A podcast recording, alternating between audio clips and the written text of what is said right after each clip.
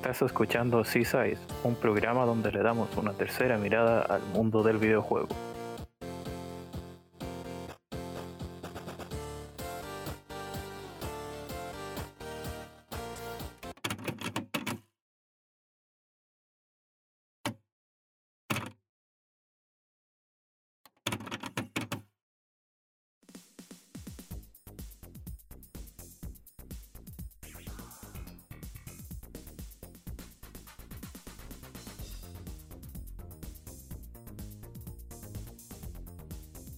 Sean todos bienvenidos a un nuevo episodio de Seaside. En esta ocasión, el primer episodio de este nuevo año que del que llevamos muy pocos días y que esperemos sea un mejor año en, todos los sentidos posibles. Como siempre, a mi derecha virtual me acompaña el señor Spiegel. ¿Qué pasa, gente? Feliz año a todos. Espero que os hayan traído muchos regalitos ya por Nochebuena. Y nada, sí, eh, estoy aquí otro día más con Chol. Vamos a tratar un tema muy interesante. Eh, dale, Chols, cuando tú quieras lo sacas. Un tema que, es controvertido, pero bueno. bueno, sí, yo creo que como estamos empezando el año, sin duda, eh, una de las cosas para que nos disfrutamos durante los videojuegos tenga que ver con las expectativas. Así que precisamente hoy día vamos a hablar de, del hype y cómo afecta esto a, los jugadores. Pues sí, la verdad es que es algo que queramos o no es muy difícil de evitar, sobre todo si, si estás al día, si sigues las noticias y demás. Pero bueno, nosotros hablaremos un poco, os daremos algunos de nuestros consejos, supongo, para que no os afecte tanto el hype, porque como pasa en la vida, todo en exceso es malo. Y bueno, poneos cómodos, como siempre os decimos, y disfrutad. Si tú quieres añadir algo más, Chols. Sí, así que vamos con una pequeña pausa musical. Pero ya comenzar con el tema, en este caso los dejo con Last Dance XX de Epoch, de la banda sonora de Paradise Killer, una banda sonora que sin jugar el juego se las recomiendo mucho. Ya volvemos.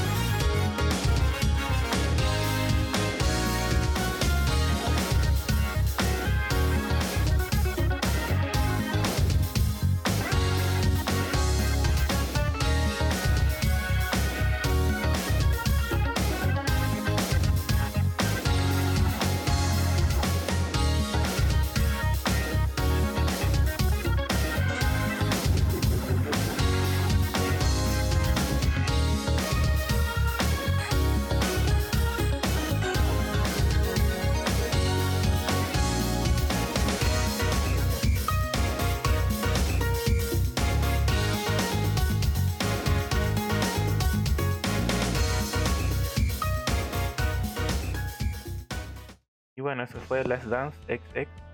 quizás se pronuncia en japonés, aunque creo que el juego en japonés tenga un nombre como distinto, como Chi, que es como pronuncian las, las X allá. Mm, Pero, es como las R y las L, ¿no? Sí, sí, sí, tienen ahí, tú sabes, su, fonética distinta a la hora de, componer palabras. Bueno, en este caso fue un tema que tiene mucho de, City Pop ahí, de, y un juego que recuerda un poco a la hora de explorar a, a Danganronpa. Que y estoy pronto a ver si lo compro no. Todavía no me he decidido, pero se ve bastante llamativo. Ay, Chols, que nos pone ahí la música para que nos, nos pongan los dientes largos como a él, tío. Claro, pero que entre por el oído primero. Pues te digo una cosa, fuera de coña, así me he visto yo alguna serie y me he comprado algunos juegos por la banda sonora, te la empiezas a escuchar y dices, uff, tengo ganas de jugarlo o verlo solo por escuchar esta canción mientras eh, funciona lo que esté viendo, lo que esté jugando, ¿sabes? Así que muy, muy buena idea, la verdad. bueno, de hecho yo entré a Mega Man por ahí, por ejemplo, a cualquiera de las sagas, porque de verdad que me conozco más las canciones que los juegos de la saga. Pero bueno, vamos a, empezar con el tema. Como ya os ha dicho Charles, vamos a hablar del high, expectativas de juego y bueno, más, cosas que, va dando esta tertulia, como siempre. Y bueno, Charles, si quieres tú ir introduciendo el tema, que, que ya que has sacado el tema del hype, ya que esta canción te da hype para comprar el juego, este, ¿por qué no empiezas tú, Billo? Claro, me estoy metiendo hype solo en un programa que habla de eso. Pero sí, eh, yo creo que desde, bueno, con la, masificación del internet y, los portales de, videojuegos, comenzamos a ver este término en realidad, porque antes de eso no, no era muy frecuente, digamos, escucharlo. De eso sí estoy hablando como hace unos 15 años. Pero... No sé, tío, perdona que te corte, que no sé exactamente si decirte que sí, porque aunque el internet lleva masificado mucho tiempo, eh, no sé si allí en Chile lo tendréis, pero aquí nosotros, cuando yo era pequeño y tal, se consumían muchas revistas de videojuegos, la Hobby Consola, la Nintendo Acción, la PlayStation Manía y cosas así. Bueno, creo que en el último me he patinado un poco con el nombre, pero bueno.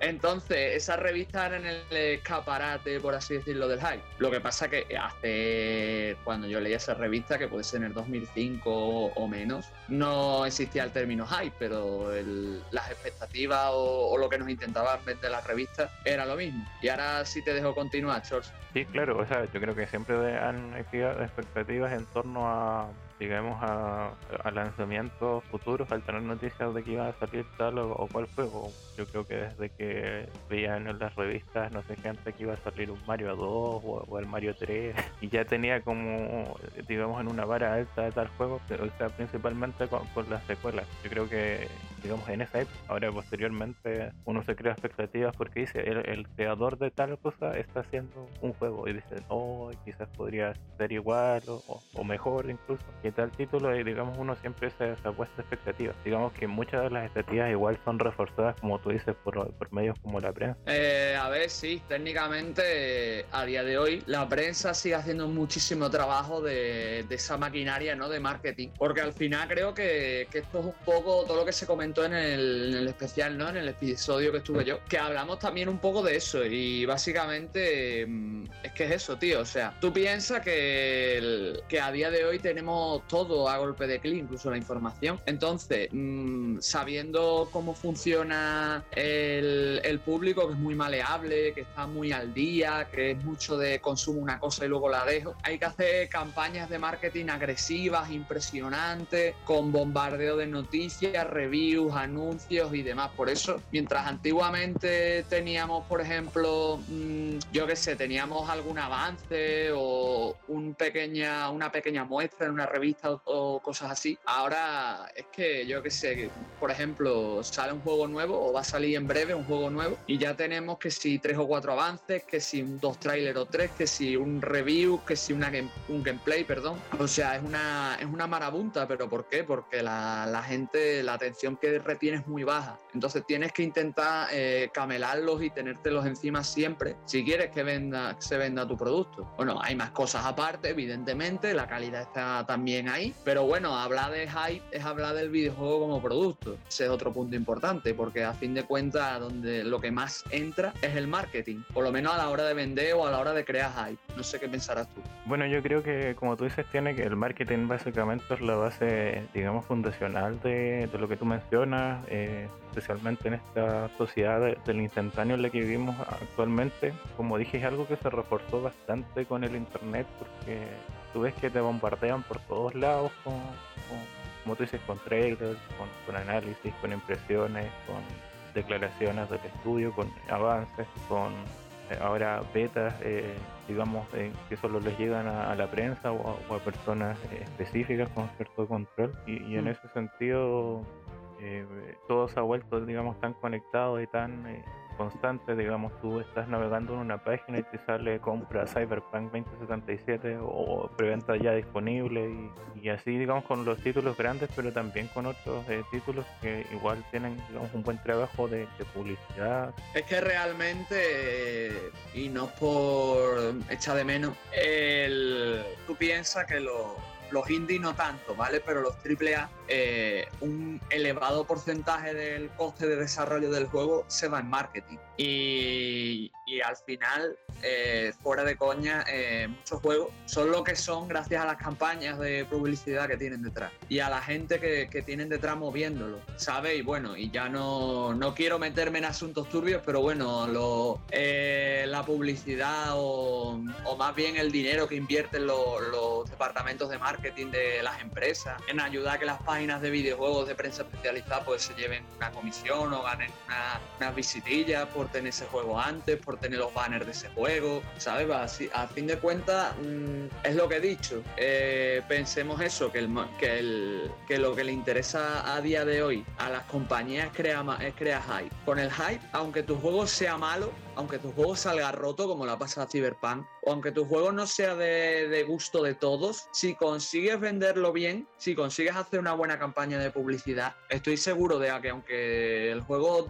dé que decir, no de manera positiva, claramente, vas a vender. No por nada, sino porque Cyberpunk, volviendo al, al ejemplo de antes, con todo el ruido que ha tenido, ha conseguido una cantidad de ventas brutales. Y estamos hablando de un juego que de base ha salido roto, que mucho ya nos olíamos la tostada, pero aún así es un juego que gracias al high, gracias al boca a boca y pese a los fallos que ha tenido, con toda la campaña de marketing detrás y con todo el high creado detrás, ha conseguido colocar, creo que cuando yo lo miré, cerca de 13 millones de, de juegos. Quizá ahora sea más o quizá haya más devoluciones, pero en esos detalles no, no estoy tan puesto porque la última vez que lo leí fue hace tiempo. Pero bueno, no sé, tío, ¿tú, tú qué piensas al respecto?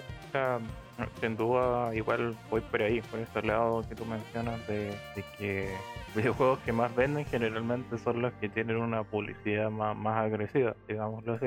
Obviamente siempre hay excepciones a la regla y generalmente, digamos, son títulos indie que se logran hacer como un renombre a través de publicidad, digamos, no tan formal, se podría decir. Muchas veces, digamos que por parte de, de youtubers o streamers que terminan popularizando un juego y ese es como un, un nuevo tipo de, del boca a boca antiguo que, que existía, digamos, en esta época de, de pre-internet o cuando no era tan, tan masivo. Cuando tú, no sé, te comprabas un juego X que quizás nadie conocía, lo jugabas y decían, oh, es bueno, y después, no sé si en el colegio o en la escuela lo, lo hablabas, o, o, ya igual de, de adulto quizás lo, lo, socializabas con otras personas, ibas dando recomendaciones. Y, digamos, era tan bueno, el, el, boca a boca iba más o menos funcionando, expandiéndose progresivamente. Claro, no, no aplica, digamos, a entornos tan pequeños, pero en parte así, digamos, aparecen lo que conocemos como joyas ocultas actualmente. Digamos, es un poco Hmm. mm. parecido en ese sentido con, con los indies. Eh, digamos, el caso de Among Us, que gracias solamente a los streamers, como que saltó de ser un juego que jugaban, no sé, 300.000 personas a, ser el juego más descargado de, de la eh, Play Store, a, a, aparecer en Switch, ahora a, a, ser de lo más jugado en Steam. Eh, lo mismo con digamos, generalmente está pasando harto con juegos multijugador, Phasmophobia creo que se llama. Y sí. lo, lo, que pasó con Fall Guys, que bueno, eh, ahí hay, tienen un tema de que no lograron eh, mantener, digamos, eh, ni el nivel ni, ni, las expectativas que tenía la gente sobre cómo se iba a mantener el juego después de, de, de esa explosión, digámoslo así. Y, y, yo creo que es lo mismo con, con Hades en este caso, que de verdad es un juego tan bueno que ha logrado como digamos prácticamente todo el mundo te, lo recomienda y eso igual eh, genera que la gente consuma busque este tipo de productos. Eh, digamos Hades ya es un juego de pongámoslo así de, moda entre comillas. Está como en, bo en, boca de todos aparecen en todos los premios y eso no necesariamente digamos lo hace mejor pero sí que obviamente capta que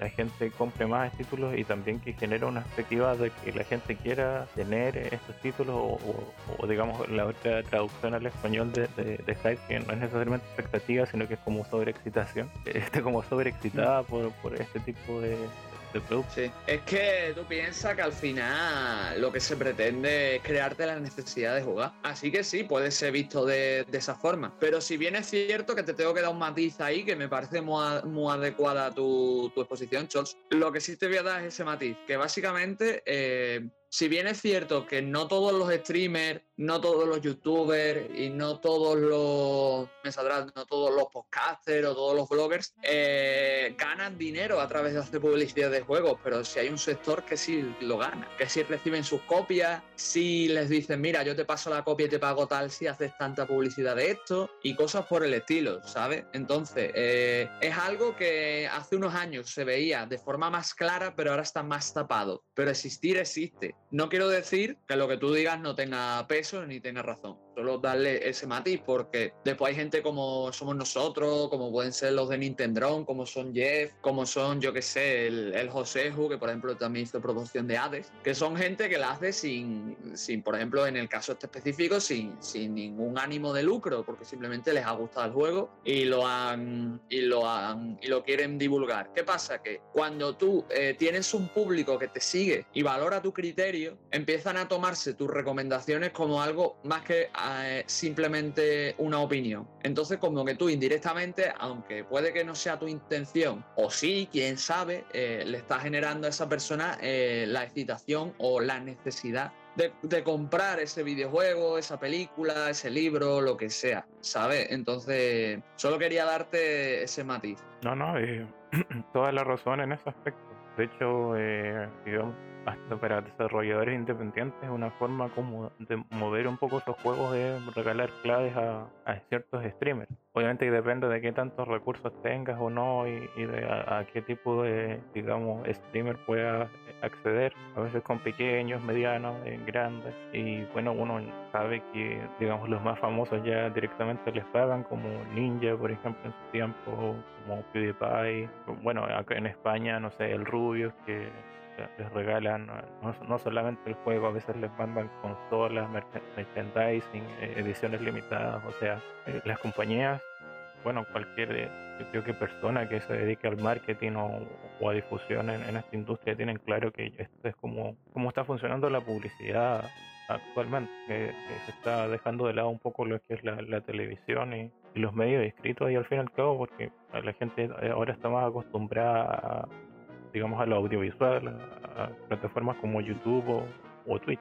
Eh, sí, o sea, la cosa es que las nuevas generaciones que entran, nosotros realmente nos hemos ido adaptando y hemos ido creando como este espacio, pero las generaciones modernas ya vienen directamente a, consumir esto. Entonces, mucha chavalería moderna eh, no consume televisión, consume YouTube, consume Twitch, consume cosas así, porque es lo más parecido que tiene básicamente a lo que nosotros consumíamos antes, ¿no? que era la televisión y los formatos más clásicos. Igualmente no lo veo malo, simplemente es una adaptación, un cambio, una evolución ¿no? de, nuestro consumo y nuestra forma de, de, acercarnos a lo audiovisual. Lo que sí digo que, claro, hay que hacer un consumo responsable de eso, pero eso ya entra dentro de cada uno, de, en el caso de los niños y los adolescentes, o de sus cuidadores de hacer un buen trabajo en lo que consumen o no. Si bien es cierto que eh, al final eso es vital, porque lo creamos o no, eh, parte de lo que nosotros consumimos eh, se queda con nosotros y nos amolda y nos ayuda a, desarrollarnos en ciertos sentidos. Entonces, eh, hacer un consumo responsable es vital. ¿Qué pasa? Que, sí, que hay que saber cómo qué ver y cuándo verlo. Entonces, respecto al todo el tema de este, pues sí, lo que hemos comentado antes, lo que me sorprende es que mm, ya no sea tan visible. Porque hace unos años tú sabías que, por ejemplo, a Ninja le pagaban. Ahora eh, Ninja no, no, te lo dice, o si te lo dice te hace un anuncio de otra cosa, ¿sabes? Mientras juega el juego que le, han, que le han dado la clave o le han dado cualquier historia, o invitan a Rubius a probar la Play 5, evidentemente yo sé que le han invitado por temas económicos, porque le han pagado y le han dicho, oye, vente para acá, que tú eres una cara visible y, y ya nos haces promoción de la consola. Pero un chaval de 15 años, yo creo que eso no tiene ni idea. Estamos hablando de publicidad supertida o sumergida, no, no estoy tan seguro del término, pero pero existe y existe y al final es lo que tiene, hace un consumo responsable, que es otro de los grandes temas que, produce el high, en verdad, que nunca se hace un consumo responsable o no se hace un consumo lo suficientemente medido o meditado de lo que, de lo que se desea. Y ya dejo a Cholo otra vez para coger aire yo. bueno, de hecho, Tiene que ver con la transparencia que, que deben tener estos medios. Como, bueno, algunos ya desde hace unos años se empezó a poner como clave facilitada por, eh, no sé, por, media, por ejemplo, o por, los desarrolladores eh, en su versión D, para como igual decirte un poco que ahí algo hubo, pues no fue como gratuito, no es como existe cierta influencia quizás en, el análisis de decir, no es una persona que se compró el juego y, no lo analizó por él mismo, y como tú dices es importante la transparencia es decir, eh, los desarrolladores me regalaron esto para que lo evalúe. De hecho, recuerdo, hay arte gente que, bueno, ahora como tú sabes que realmente se le facilitan claves a, bloggers, a podcasters, a, youtubers, a streamers, y dicen que a veces como que les dicen quiero que analices esto, pero que, hables de esta forma del título, incluso cierta influencia económica, digamos, es complicada cuando, cuando se trabaja así y igual tiene que ver un poco con los valores de, eh, la, del analista, de, seguir eso o no, o de, ir por, por sí mismo y ser como, digamos, neutral o, digamos, objetivo, aunque la objetividad al fin y al cabo no, mm. no, existe realmente. Y esto es ya un, un paradigma científico que lleva unos pocos años con respecto al anterior, de que uno podía como separarse de, lo que analiza, porque como hemos dicho muchas veces con esa referencia al episodio de, la, primera temporada, Wink Wink o Guiño Guiño, que al final todos estamos permeados por por nuestras propias experiencias, por dónde vivimos, por cómo crecimos, por nuestras relaciones y eso de una u otra manera influye en menor o mayor medida en la manera en que digamos, eh, concebimos las cosas o, le damos vueltas, aunque sigamos digamos como un manual de, de, cómo analizar algo, eh, hay como términos ahí más abstractos que, siempre están como nuestro trasfondo. Obviamente uno puede decir voy a tender a ser objetivo, pero la, objetividad pura ya es algo, digamos, que, que, no, existe. Sí, estoy totalmente de acuerdo contigo. Ve el episodio 5, guiño, guiño. y nada, y respecto a lo que comentas, pues sí, pues básicamente, para no repetirme mucho contigo, Chor, te diría que sí, que al final todos vemos las vidas de forma sesgada, o sea, la vemos a través de nuestro punto de vista y aunque podemos ser objetivos en ciertos detalles, eh, yo considero que la objetividad total no existe. O sea, mm, uno puede analizar un producto y aunque tenga sensaciones similares a otra persona, aunque algunos más técnicos, como por ejemplo estuve charlando una vez con Orgen, eh, sí lo considerarían objetivos porque se ven puntos en común y tal, yo no lo veo tan objetivo. O sea, te quiero decir, yo para mí, eh, el que analiza, el que consume un producto y da una opinión sobre él, te da una opinión sesgada en base a sus experiencias personales y situación actual. Entonces, pues a lo mejor no es lo mismo que yo analice, yo qué sé, por ejemplo, el Yakuza, ahora que lo analice dentro de cinco meses o que lo hubiese jugado estando enfermo que no estando enfermo. Os recomiendo nuevamente, ya no por ser más pesado, escuchar el episodio donde hablamos de eso, que, está CT.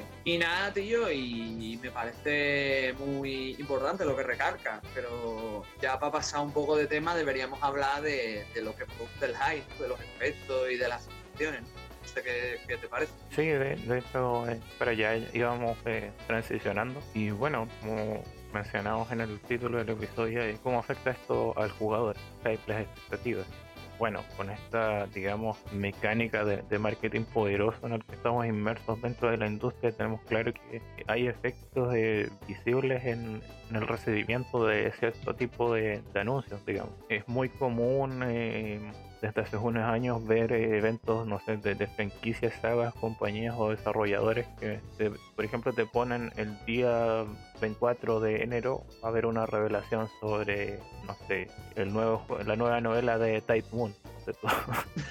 Hijo puta, ahí ha dado, ahí ha dado duro, eh, Chols. Ahí me ha dado en todo el pecho, tío. Estaba buscando el cuchillo más afilado. La parado de pecho colorado y me ha dado de loco, ¿eh? O, hay un evento sobre, no sé, Castlevania y claro, después, eh, obviamente te dicen eso, no te dicen con un anuncio, ni siquiera te dicen un juego, nada. Y claro, de repente llegamos a tal día y ponte tú anuncian un pachín. Eh, a ver, el problema eh, es de, digamos, directamente de, quienes realizaron el anuncio, digamos que, que no, porque obviamente se, encargaron de ser ambiguos. Ahora, ¿de dónde viene esa ambigüedad? Precisamente de, de buscar que la gente esté expectante y, que tome atención a este anuncio y que lo vaya a ver y que ande pendiente, porque eh, obviamente eso es publicidad y, digamos, de, la más rasquera, pero mm. es, publicidad al fin y al cabo. Y claro, cuando vemos que no anuncian un nuevo juego de Castlevania o, anuncian un juego de móviles o, anuncian un pachinko, obviamente gran parte de, los fanáticos de la saga, que probablemente un sector importante haya estado esperando como un título más clásico, digámoslo así, eh, se va a encontrar decepcionada, eso genera, digamos, comentarios negativos y que eso esté hablando. De, se, habla mucho del anuncio, aunque sea negativo, pero como sabemos, no, hay publicidad mala, porque mientras se hable, eh, es publicidad al final. No, sí, o sea, lo gracioso de todo es que. Mm, aunque mucha gente se queje, se queje de estas circunstancias, de este tipo de anuncios, de ellos, es que me han colado con tal cosa, es que al final es un pachinko, es que al final el remake de Tsukihime no sale en Occidente, ¿qué puede pasar? Eh, pese a eso, en el fondo la gente lo pide, o sea, es que es lo más gracioso, o sea, son los primeros. Yo, siendo sincero, muchas veces no soy víctima del hype, ahora en un rato os explico por qué, pero básicamente la gente lo pide, tío. Es que hay gente que que, yo he escuchado podcast y, y vídeos y gente hablar diciendo, por ejemplo, de los Game Awards, ¿no? De yo es que este tráiler no me gustó, yo quería que me, saliera hype, ¿no? Es que no han presentado nada interesante, yo quería estar hypeado, ¿no? Es que mis expectativas eran estas y al final no han mostrado nada de interés, ¿no? Es que no sé qué, es que al final somos los primeros en quejarnos y después lo buscamos, ¿sabes? O sea, entonces, eh, como tú bien dices, la culpa, a fin de cuentas, yo pienso que es de todo el mundo, porque eh, por un lado, tenemos, tenemos mm, a las empresas que se dedican a lanzar esa publicidad, luego tenemos a los usuarios que se la comen con papas, luego se quejan, pero luego te siguen demandando la misma publicidad. Entonces, ¿qué hacemos, tío? ¿Sabes? No, es como un mal que, digamos, tenemos todos generamos expectativas debido a, cómo nos marcan, digamos, ciertos títulos, franquicias o sagas o, autores, como, digamos, todo el revuelo que causó el tema del próximo juego de, de, Kojima con Death Stranding.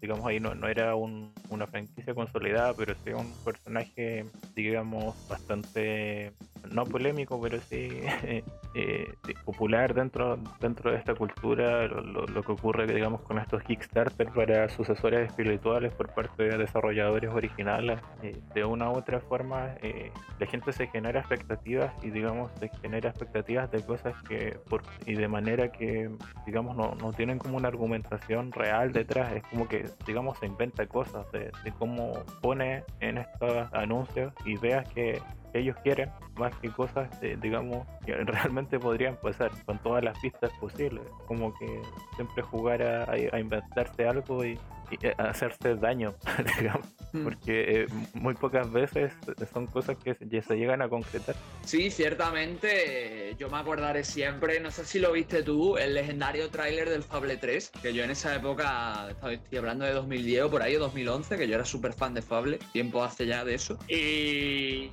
me acuerdo que me, me comí el, el tráiler, el primero que salió me rompió el culo. Me acuerdo que con los años después salió el juego y no fue nada de lo que prometieron ni de lo que mostraron en los pero la gente se lo compró. Y la, a ver, supongo que la gente lo disfrutaría, yo lo disfruté, pero me refiero que, que no era nada de lo que nos vendieron, nada. Pero al final es eso, o sea, eh, tú piensas que los que juegan a videojuegos ya lo dije en el especial lo vuelvo a repetir, eh, sienten los videojuegos más personales porque no es una experiencia que tú simplemente contemples, es una experiencia con la que interactúas. Entonces, al ser una experiencia con la que interactúas, te lo tomas más personal, empatizas más con los personajes o con las situaciones porque las vives en tus propias carnes. Entonces, eh, cuando tú, por ejemplo, eres un tío que, yo qué sé, ha jugado toda la saga Metal Gear y es muy fan de Kojima y le ha gustado de Stranding, pues evidentemente vas a esperar con ganas lo próximo que salga porque, como ya dijimos en el episodio 5, no me quiero volver a repetir. Eh, a fin de cuentas, nuestras experiencias nos permean y básicamente, pues yo que sé, hay mucha gente que, por desgracia, en vez de seguir adelante, decir, hostia, quiero una experiencia nueva, quiero ver con lo que me sorprenden y si no tengo el juego clásico para volver, pues quieren una experiencia similar a lo que ellos tuvieron y por eso se colman esas expectativas, ¿sabes? De, uy, a ver si mejoran lo que ya jugué, a ver si por lo menos es igual que lo que yo consumí, ¿sabes? Y entonces pasan todo, todo este tipo de cosas, ¿no? Y, os digo una cosa, el hype afecta a todo el mundo. Yo soy el primero y lo digo en serio que muchas veces, y no por jactarme de ello, eh, no me suele afectar el hype, pero hasta a mí me afecta. Vamos, yo lo ha dicho antes, yo cuando, cuando salió el tráiler de Tsukihime Remake me cagué encima, literalmente, o sea, no lo esperaba y, me rompió el culo. Después veremos a ver qué sale, pero bueno, que, lo que quiero decir que afecta, no nos afecta a todo el mundo, vamos, yo tengo colegas que no consumen prensa de videojuegos ni cosas así, pero a lo mejor te dicen, y yo, pues yo espero con muchas ganas el próximo FIFA, yo espero con muchas ganas el próximo Call of Duty, ¿sabes? Al final es eso, como estamos masificados por la información y bombardeados, seamos o no más duchos dentro del mundo de los videojuegos o estemos más al día o no, a todos nos afecta por igual y claro, con sus evidentes diferencias, porque cada uno es como es, pero dentro de lo que cabe sí somos todos víctimas de lo mismo. No, y digamos que mm, no es algo que se reduce solamente a los videojuegos, pasa con el cine, las series, los libros, los cómics, términos de secuelas, franquicias, revival, sobre todo reboot, remake, que son tan eh, frecuentes en este último tiempo, la música, y estamos, digamos, dominados por esa estar frecuentemente con expectativas sobre todo lo que no, en el fondo nos gusta. La mayoría de los productos que consumimos están eh, diseñados bajo un modelo empresarial o, industrial. Entonces, digo, es complicado si al final todos tenemos nuestras expectativas o, desarrollamos como nuestra propia lógica en, la manera en que nos hacemos esas expectativas. En ciertos juegos que tú ves que en el uno podías correr, en el segundo podías nadar, ponte tú, que no, no, no estaba en el primero y en el tercero tú dices, ah, entonces en el tercero vamos a volar. Pero eso es, la lógica de uno, no, no, no necesariamente la, la, del desarrollador, digamos así, de que diga, ah, sí, es como la lógica. Entonces, cuando se rompe nuestra lógica eh, es cuando, digamos, más nos afecta el, el al ver que en realidad no, eh, eran invenciones nuestras, obviamente anhelos y deseos, pero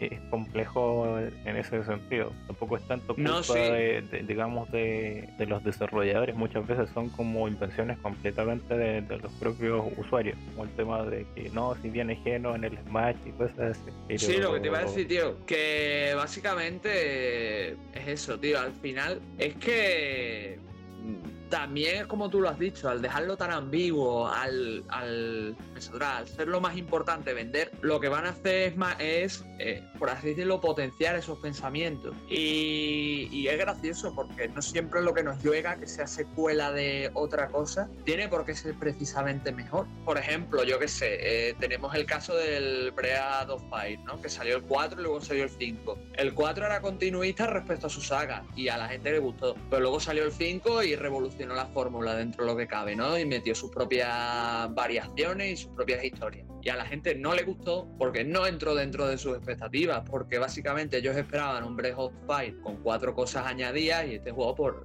quiso reinventarse a sí mismo, no diría la, rueda, pero sí a sí mismo, y, fue una cosa totalmente distinta y a la gente no le gustó. Al final es lo que tiene, porque queramos o no, como jugadores, nos cuesta mucho eh, reconocer, y esto lo digo en serio, de que nos gusten la, o sea, me saldrá, nos gusten ciertos tipos de experiencias nuevas. Sobre todo si ya vienen de otras, de, ya de una saga que nos gusta. Porque si, por ejemplo, tú no conoces la saga y es la primera vez que entras, a lo mejor lo coges con más ganas que la, que la reinvención de tu saga favorita. Pero lo vuelvo a repetir, como ha dicho Cholante, eso entra dentro de, de las expectativas. Sinceramente, yo creo, y esto lo digo literalmente en serio, que eh, hacerse expectativas de algo o tener es lo peor que se puede tener, porque te condiciona muchísimo. O sea, yo me acuerdo, y esto creo que le pasó a más de uno también, que, salió el primer tráiler de No Man's Sky y todo el mundo se, le rompió el culo. Vamos, yo fui uno de los que también le pasó. Y yo fui listo y dije, mira, pues yo no voy a ver nada de No Man's Sky hasta que salga. Y cuando salga decido. Bueno, pues salió y,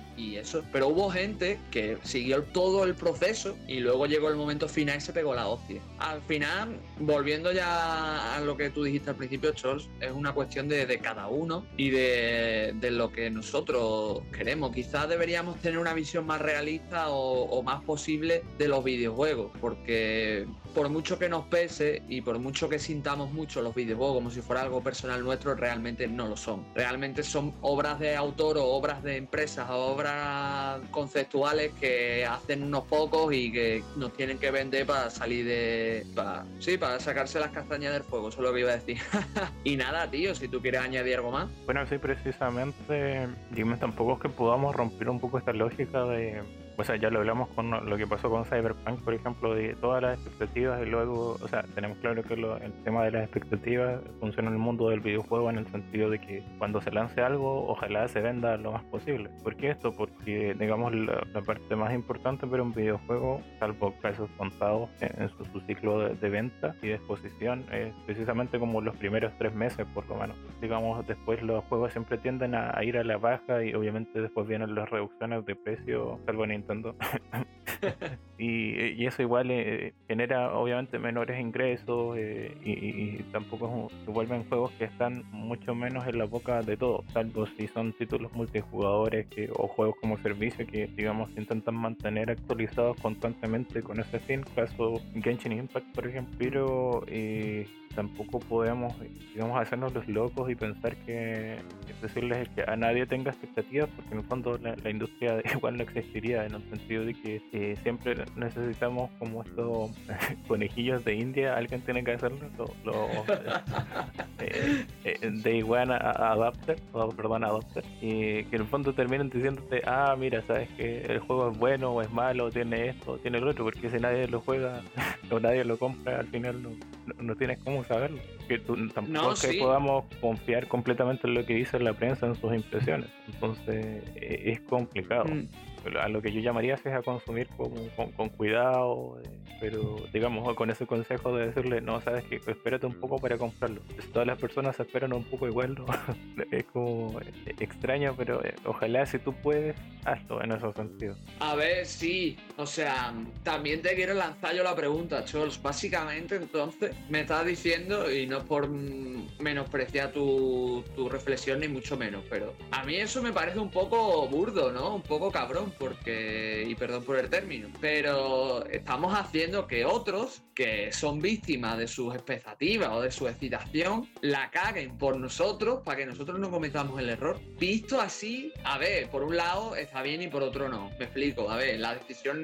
tuya, si no has cometido el error, hombre, no, no, no te has llevado el fiasco, ¿sabes? No, no te has llevado la hostia, pero es que se la lleva otro por ti. A mí me suena eso un poco, un poco frío, un poco poco de mala gente, ¿no? O sea, yo sé que, que, no todo el mundo se puede resistir a sus expectativas, a sus antojos y a sus intereses. Yo soy el primero. Pero yo intento meditarlo y reflexionar dentro de lo posible y adaptarme a adaptar mis expectativas o mis necesidades a la realidad, porque por desgracia ahora el consumismo de videojuegos eh, se impone más como necesidad de alguno que como, como simple interés, ¿no? Entonces eso, tío, me parece un poco, no sé, banal. Es, superficial, no sé, es que no sé cómo definirlo, frío. Sí, que, a fin de cuentas a muchos otros nos beneficia y a otros pues les perjudica, pero que me parece un movimiento un poco, ¿cómo decirlo? Desagradable, no sé. Sí, o sea, como te digo, eh,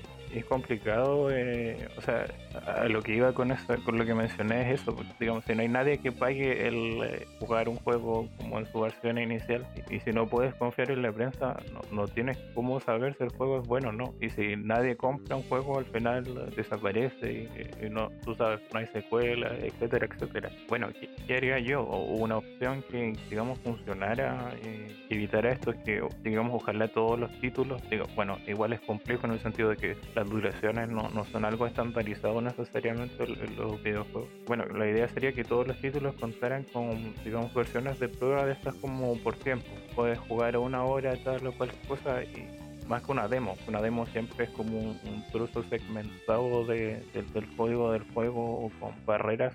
Bueno, en el caso de la época de PlayStation 3 eran juegos completos con a los que te, pedían como una key para desactivar todo el juego. Pero la idea de una versión con prueba completa sería poder ver el título, cómo está funcionando, eh, funcionan las mecánicas.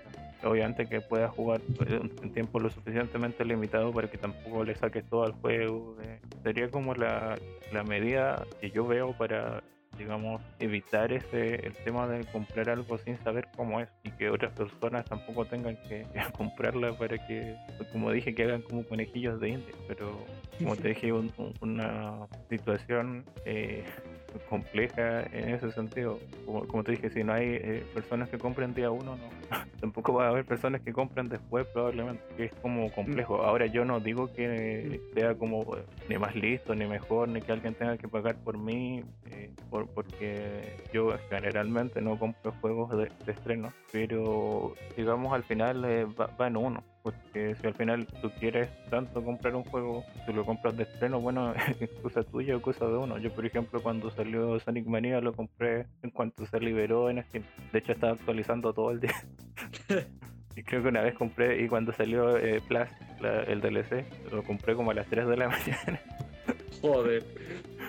Porque, bueno, el Mania ya me había gustado mucho. Y también porque, digámoslo, eh, yo, según yo, lo merecía o tenía muchas, igual, expectativas por, ver qué, integraciones había. Solamente tenía un par de informaciones en la prensa. Lo mismo me pasó cuando lanzaron eh, The Binding of Isaac Masterverse Plus. De hecho, pagué el precio completo para el título en Steam, cosa que generalmente no. Yo soy más de, de siempre buscar descuentos, pero digamos que cuando al final uno quiere un juego y lo quiere jugar ya y tiene el dinero y tampoco está pensando tanto en la economía, igual va y lo compra.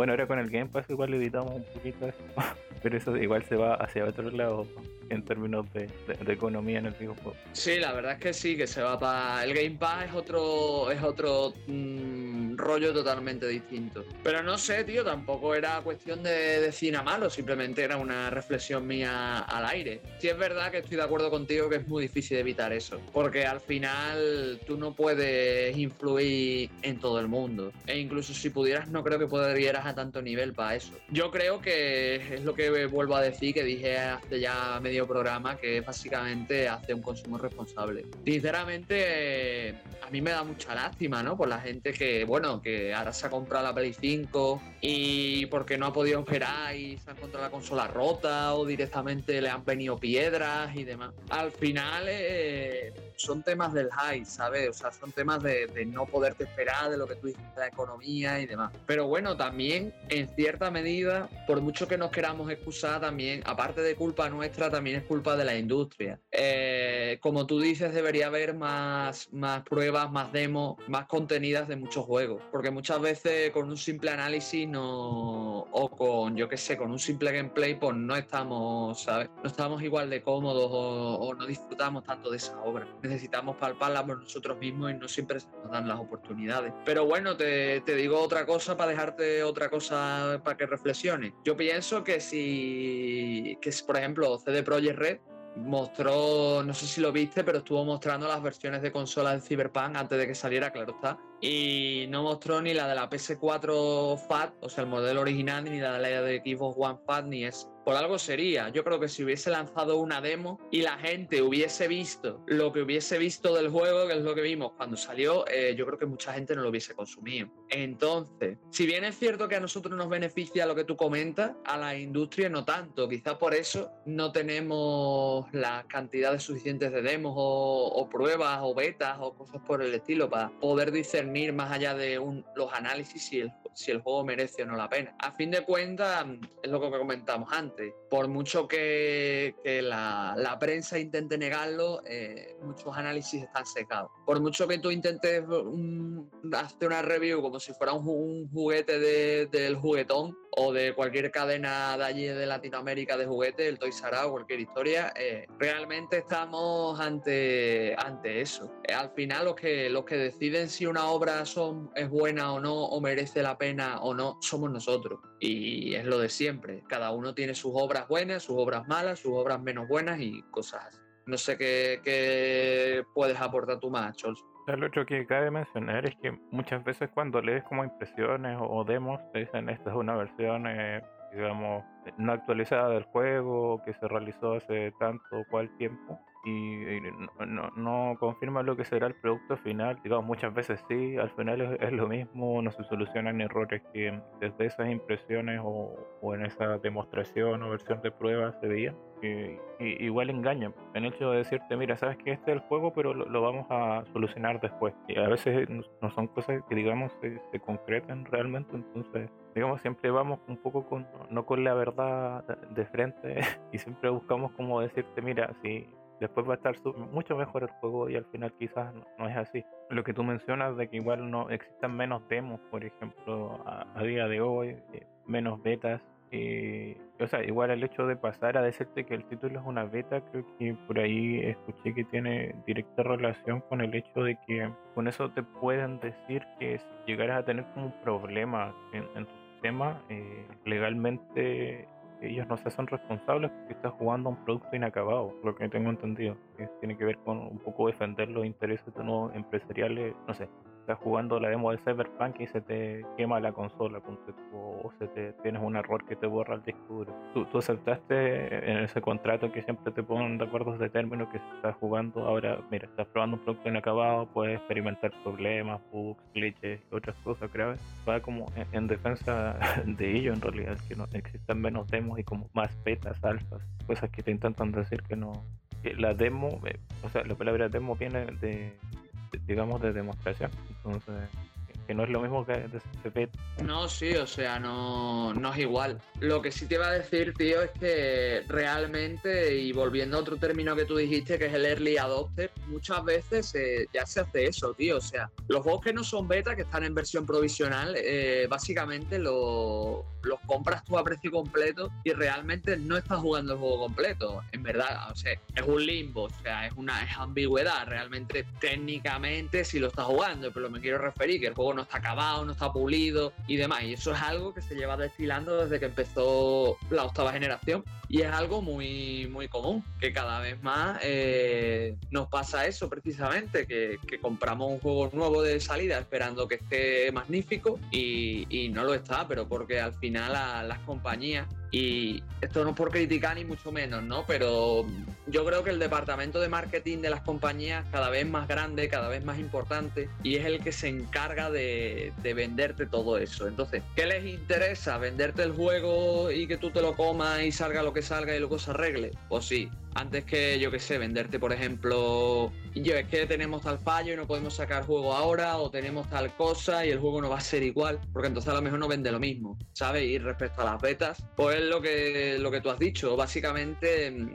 hay muchos juegos que salen en beta y realmente no llegan a esta versión final, pues mucho tiempo después. ¿Te comes el juego con errores? Sí, pero al menos estás avisado. Claro, te quiero decir, no, ahí si tú te quejas, la trampa no está tan hecha porque técnicamente mmm, tú ya estás por así decirlo, acordando o sabiendo que lo que vas a consumir es un producto inacabado. Entonces, si es un producto inacabado, puede tener cualquier tipo de error, sea mejor o peor. Eso ya depende de tu conciencia de saber si lo consumes o no. Pero lo que me parece feo es que tú, por ejemplo, a día de hoy eh, tengas que eh, cogerte un juego, comprártelo eh, y si te lo compras día uno, pues tengas que esperar no sé cuántos parches porque el juego no está acabado. Esto es irónico que yo lo diga, pero solo recuerdo esos problemas de las épocas retro. O sea, perdón, recuerdo que no había esos problemas en la época retro, perdón. Y por supuesto, con algunos juegos de nicho que salen a día de hoy que necesitan un mini parche, pero esa es otra. A día de hoy, cuando PlayStation 4 y Microsoft, o sea, la Xbox One de Microsoft, eh, desen sus servicios y sus servidores y tú te compres un juego de Xbox One, si no es retrocompatible y tengas la máquina, no lo vas a poder parchear, para que veas tú cómo van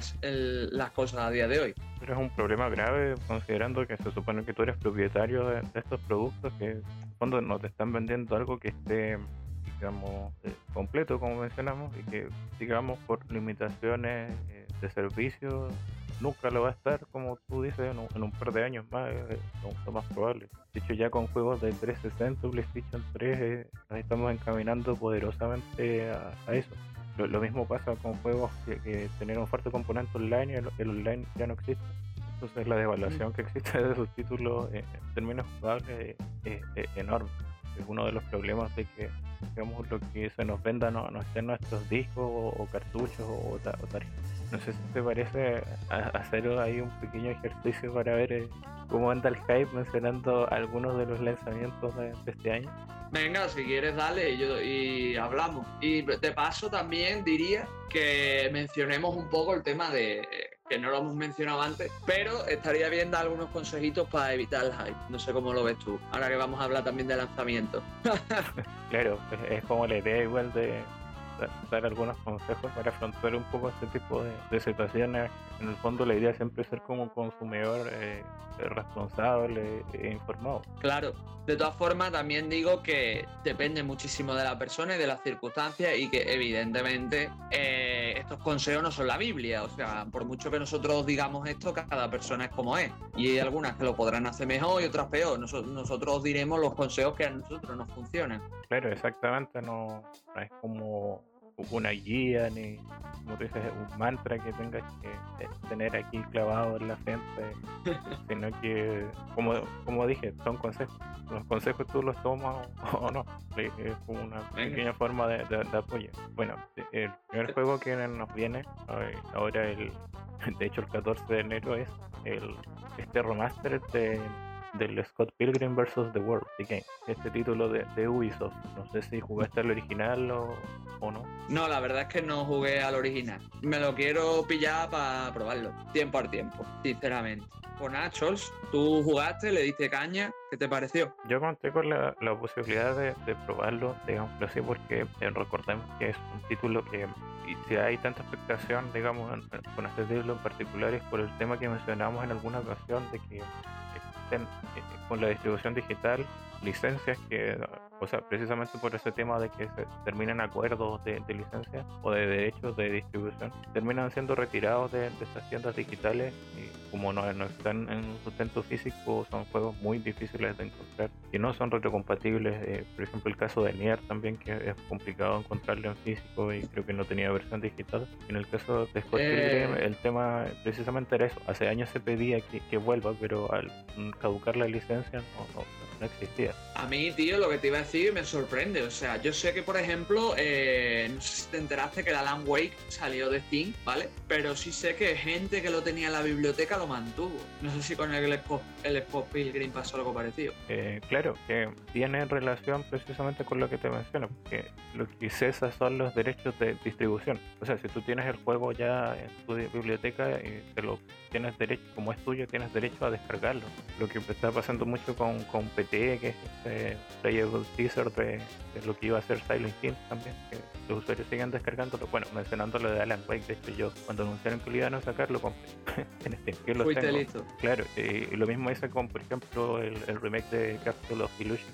De, juego de Mickey Mouse, era mm. de Sega Australia. Igual, eh, de hecho, es muy frecuente que cuando un juego va a salir de Steam esté en oferta. Como cómpralo, por favor. Porque luego, no, obviamente, no van a haber ingresos de ningún tipo, salvo que se renueven estos acuerdos o no. Bueno, el, y después decisiones de compañías como EA, que mucho tiempo sacó sus juegos de, de esa plataforma buscando potenciar origen. Bueno, en el caso, como te dije, de Scott Pilgrim, lo, lo probé, no lo tengo pero sí que me, me gustó eh, lo suyo. Está muy bien trabajado, digamos, el tema del beat'em es un poco difícil, eso sí, bien exigente con, los jefes, tiene como un sistema de niveles. De verdad que en cuanto tenga la oportunidad, es un título que pretendo adquirir. Lo otro es porque yo eh, me leí los cómics. Bueno, de hecho me he leído muchas cosas de Brian Lee O'Malley, así que en su comienzo soy bastante fanático. Ahora, no creo que lo compre día uno, lo más probable es que esté, no sé, 20 dólares, 20 dólares, como dice Jeff, te compras muchos bundles. o sea, yo tampoco es que sea de bundles, pero sí que me compro juegos con mayor descuento. Quizás a mitad de año, cuando es época de ofertas, las, más cercanas y, las mejores. Y termine cayendo. Además que, tú sabes, uno ya acumula una cantidad de juegos que igual estoy siendo un poco más responsable con, las compras en el juego. Eh, hablamos de eso en el episodio 2 de esta temporada, guiño, un momento de placement.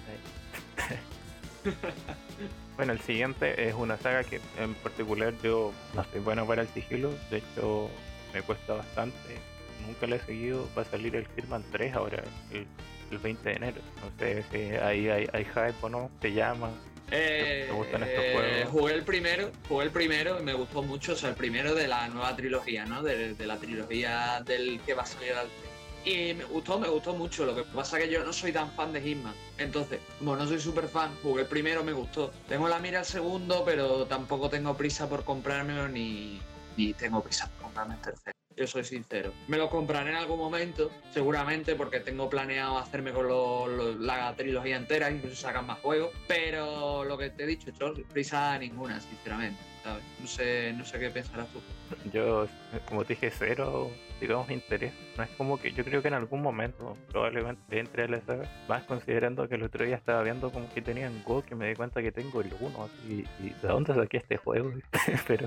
Claro, pero- hombre, tú piensas que, que el nuevo, o sea, la nueva trilogía es mucho más accesible. O sea, tienes hasta un sistema, ¿vale? Que tú lo activas si eres malo haciendo los puzzles o las cosas, porque realmente Hitman, aunque es un juego de sigilo, más realmente yo lo consideraría un juego de puzzles. Porque tú realmente eh, tienes que hacer una serie de pasos eh, alineándote con los enemigos para hacer las cosas concretas. A ver, también puedes hacer lo que te dé la gana. Y más los nuevos que te permiten esa posibilidad. Pero si quieres hacer los asesinatos bien, no en plan libre, sino bien, tienes que hacer como un puzzle muy preciso. Entonces, los nuevos te dan la posibilidad de tú hacerlo guiado, ¿vale? Así que yo creo que son una buena puerta de entrada, sinceramente. Eh, yo es que no, no sé si el 3 continúa la historia del 1 y el 2, pero vamos, eh, yo recuerdo que te podías lanzar el 2 sin siquiera haberte comprado el 1, pero vamos, el 1 está rebajadísimo siempre, así que eh, yo aprovecharía y me compraría el 1 si no lo tenéis, si lo veis barato, pero bueno, ahora hablaremos de eso.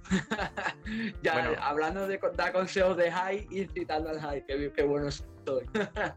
El doble estándar siempre. Pero sí, yo, bueno, como que ahí me convenciste un poco más si hay opciones para los bancos como yo. El siguiente, yo creo que aquí puede haber un poco más de reacción. Estoy poniendo expectativas sobre el anuncio. es el Prince of Persia, Las Arenas del Tiempo Remake, que sale el 21 de enero. No sé, ¿cómo- ¿cuál es tu relación ahí con, con la saga? Eh, una cosa, voy a hacer un inciso, Chols. Eh, al final estás hablando mucho y el que estás ahí pegado por toda la lista que llevamos eres tú, bueno, yo, ¿eh? Respecto a Prince of Persia, eh, sí, jugué, los he jugado los tres, lo que pasa que no, o sea, me refiero a los tres originales de PS2. Sé que salió uno en PS3 y en Xbox 360, bueno, salieron dos. Uno es un remake un poco infumable Y en Wii. y... Ah, ¿Wii también? Ahora me entero. Sí. Y lo que iba a comentar, y jugué los tres, pero no me he terminado ninguno, sinceramente. Tampoco soy muy fan de las arenas del tiempo. Igualmente, lo más probable es que cuando esté baratillo y me entre la pica, pues lo, lo, lo probaré. Yo es que no, no, no me lo pasé, no me pasé ni el primero, tío. Se ha jugado los tres, pero les he echado a lo mejor unas horas a cada uno y lo, lo he dejado. Y mira que no son juegos, no son juegos especialmente largos. Aunque, si te soy sincero, el que más me gusta de los, de- me gustó de los tres que probé fue el de las dos coronas. ¿No era las dos coronas? No me acuerdo, tío. El que era el 2, que no me acuerdo Sí. cómo se llamaba. No sé si era las dos coronas o era otro nombre, no me acuerdo ya. Los, los- los dos tronos, las dos coronas, algo así. Es que creo que en inglés era Two Crown, en español los, los dos tronos. Bueno, eh, el de donde te conviertes, ¿no es cierto?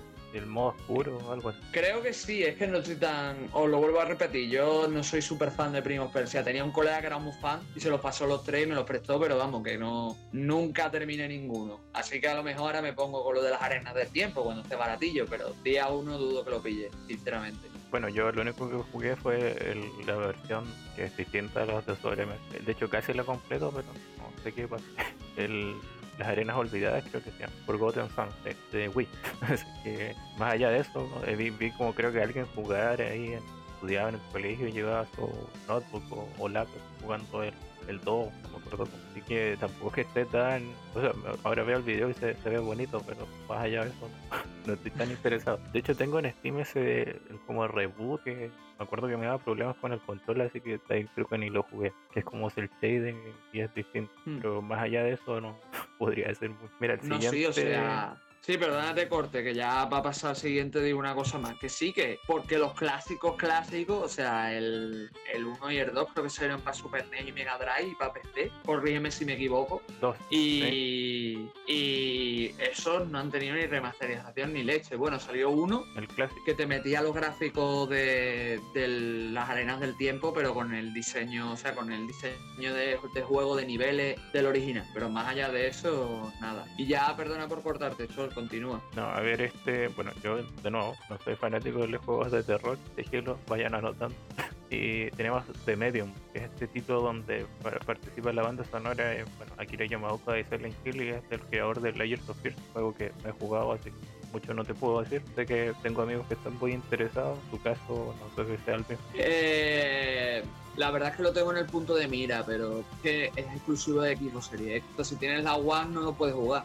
Lo bueno, sí diría a tus colegas que si antes que me comprárselo del tirón, va a estar en el Game Pass. Así que yo me pillaría el Game Pass a lo mejor un mes y le daría un tiento. Ya si me gusta me lo pillo, ¿sabes? De hecho, Es lo que yo haría. está, está en PC también. En Game Pass salir en PC, por lo que sé. Así que podríamos empujar ahí a Jeff a a hacer de conejillo. y de paso ver cómo sufre. Bueno, eh, el siguiente ya, aquí espero reacciones, de nuevo expectativas encima. Tenemos Atelier Risa 2, el 29 de enero. Ah, ¿Cómo lo digo, yo- ¿Cómo lo ves? Yo os digo una cosa, yo eh, no me vaya a ver suspirar por, yo qué sé, por el The Last of Us 2, pero sale Atelier o sale alguna mierda así, ya soy el primero que ya está en plan, "Ah, a ver si me lo compro, no sé qué. Total, no, sí, me lo quiero pillar, me quiero pillar el Risa 2, lo que pasa es que estoy, vamos, tengo el 1 y todavía ni lo he empezado, es que estoy con la, como se lo comenté a Chols, estoy a full con la saga jugando título por título cuando puedo y cuando me dan las ganas, porque también estos juegos hay que ver cuando los juegas, pero, pero sí, tengo ganas de comprarme el Risa 2. Esperaré. Lo bueno de, los, de los ateliers, tú sabes que he hecho, que meten una curva. O sea, el- yo creo que los ciclos de vida de los ateliers son un poco diferentes. Bueno, los más bien de los juegos de nicho, ¿no? De que empiezan muy pronto cuando salen a 60 euros y al mes o a los dos meses empiezan a bajar. Porque literalmente, como son juegos como son, pues los compran cuatro gatos. Entonces, el eso te permite que en un margen de tiempo más bajo te lo puedas comprar a un precio más, más rebajado y que no sea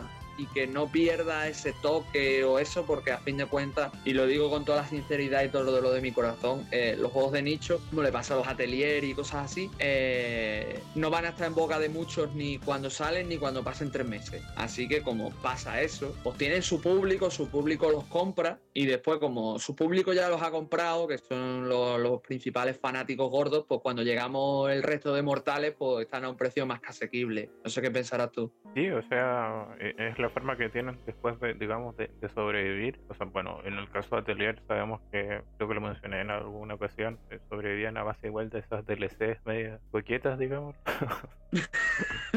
que de verdad los fanáticos compran bastante estas skins, entonces por ahí tienen como una manera de, digamos, de, de sobrevivir, considerando que son títulos, bueno, salvo Reza que le pegó el palo, no sé, mu- muchas entregas, ¿cuánto han vendido? Así como 300.000 copias, 500.000 copias, lo cual es impensado si consideramos que uno sabe que tiene por lo menos 20 títulos, yo creo ya, y ni- sin considerar quizás spin-off o, o- bueno, considerando si versiones portátiles, de alguna forma ellos tienen que, que la mantienen a flote. Por suerte ahora, digamos, están teniendo más difusión, como mencioné con Risa. De hecho, es una de las pocas ocasiones en las que es la única donde existe directamente una secuela de entrega con nombre. Porque anteriormente sí que habían secuelas argumentales, pero digamos que los protagonistas iban cambiando.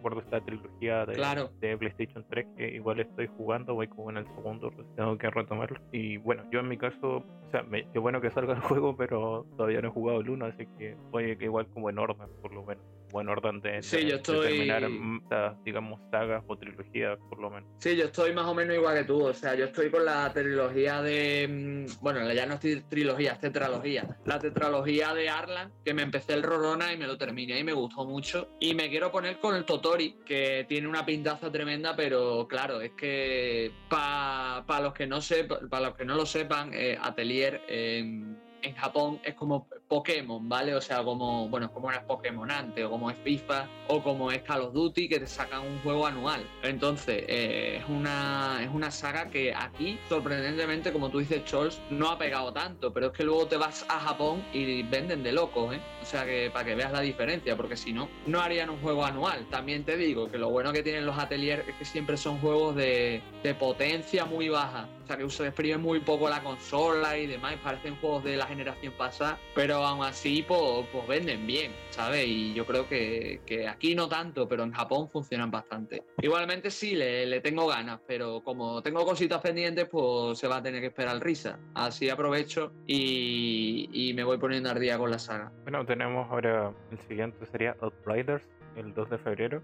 Mm, ¿Te, te suena? por- la verdad es que no. Bueno, yo lo veo y eh, pasemos al siguiente. ya Chos quiere correr, corre, Chos. que, que- que estoy viendo como eh, algo como el Fortnite, bueno, no me llama, es nada. Este ya es más clásico. Tenemos el, bueno, la versión occidental de, el IS 9, sale el 5 de febrero, tiene una, una pinta excelente. Bueno, yo me compré el 1 hace el año pasado ya y tengo que buscar cómo entrarle porque digamos que me morí bastante rápido porque no entendía muy bien y al estar en inglés. Y bueno, igual la, jugabilidad es distinta a lo que he ido mutando un poco los, últimos años. Eh, siempre me ha interesado, eh, digamos, la, saga. yo esperaría harto todavía para ir poniéndome al pie, digamos, con algunos títulos más fundacionales de la saga. Realmente lo bueno tiene Is, tío, es que hay títulos numerados, pero realmente puedes empezar por lo que te salga de las narices. O sea, si quieres empezar por el 9, empiezas por el 9 y, si no, empiezas por otro. Realmente es que es lo bueno que tiene. Yo lo que te diría es que cogieras juegos por género de, juego, ¿vale? Porque lo, o sea, por tipo de jugabilidad, perdón. Porque cada IS pulió y mejoró la jugabilidad, ¿vale? Entonces no es lo mismo jugar, por ejemplo, a IS 7 que jugar al primer IS o que jugar al IS 5, que sería, si bueno, si mejor no lo digo que la cago.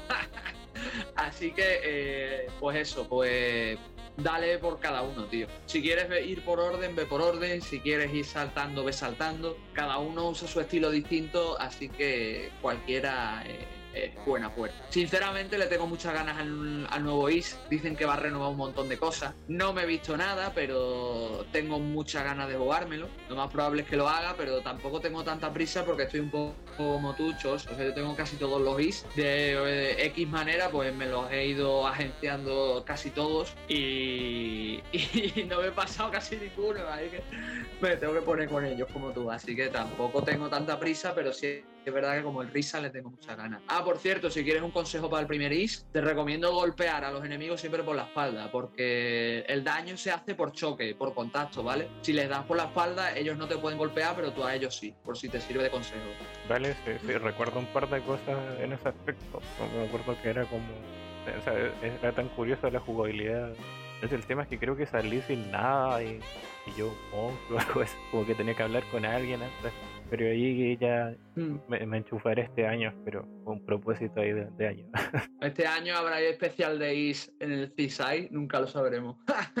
ya, ahí votando. Mira, el siguiente, eh, digamos que, o sea, viendo el juego, el original, digamos que porque tampoco como no es tan de terror, quizás llegue a jugarlo. Si no, no sé si me, me da eso de ponerme tan nervioso. Eh, estamos hablando de que el 11 de febrero sale Little Nightmare 2, precisamente este mes en el GOT lo están entregando, el 1.